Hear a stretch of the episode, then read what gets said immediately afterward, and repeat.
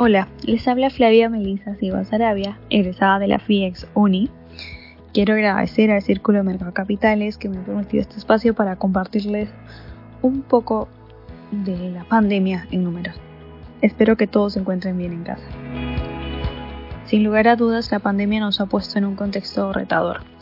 La aplicación de confinamiento obligatorio, acompañado de medidas de distanciamiento social, nos llevará a grandes desafíos como reformas en el sistema de salud, en educación y en materia económica en cuanto a reestructuración del sistema de pensiones, desempleo, inflación, migración de la población económicamente activa a sectores informales, entre otros.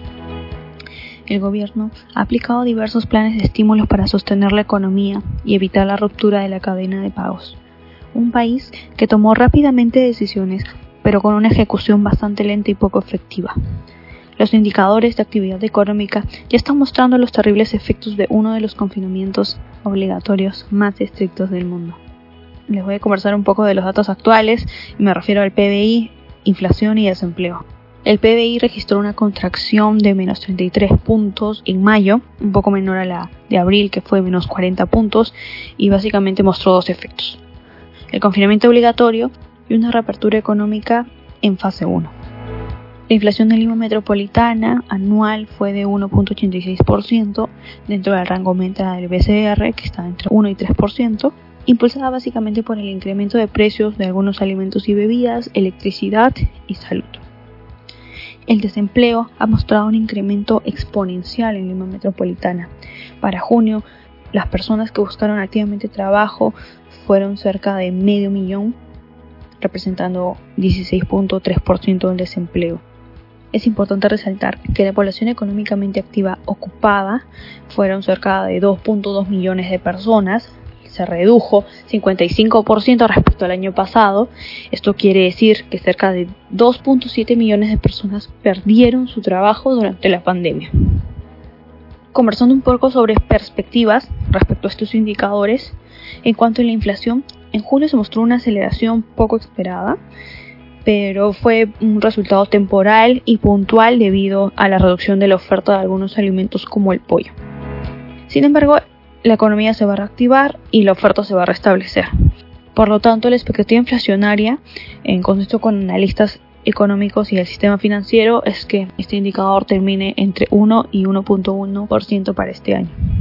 En materia de desempleo, estima que para el tercer trimestre deberían mantenerse en los niveles actuales con un sesgo optimista debido a la reapertura económica.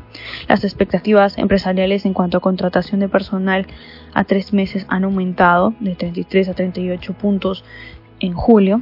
Sin embargo, un incremento de, de, casos de coronavirus acompañado por una recuperación débil de los sectores podría ajustar un poco el desempleo la preocupación ahora no es solamente de cara al desempleo en sí, sino la migración hacia el empleo informal, este empleo precario, poco eficiente y de baja productividad. Y regresar a los niveles pre-pandemia nos puede costar muchos años. Finalmente, hablando del PBI, debería recuperarse para el tercer y cuarto trimestre debido a la reactivación económica. Hay una mayor expectativa y optimismo en algunos sectores más que en otros como por ejemplo la producción minera, que ha estado a niveles de 50% entre abril y mayo, pero se ha recuperado en junio cerca de 86%.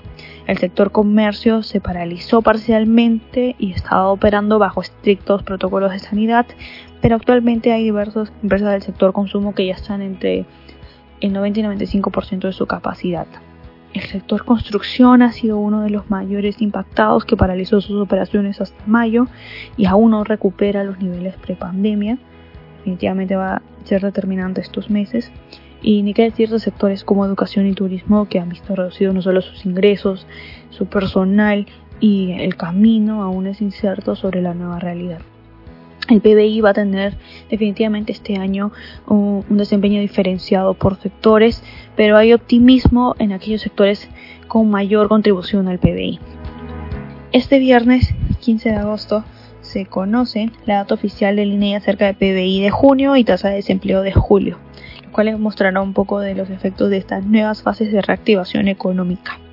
Nos encontramos en un contexto incierto que ha mostrado grandes problemas estructurales, pero este es un contexto donde podemos tomar una oportunidad para implementar la innovación, aprendizajes, cuestionarnos y llevarnos a retos que nos puedan generar nuevas soluciones para nuestro país, para nuestra sociedad y a nivel individual también. Muchas gracias.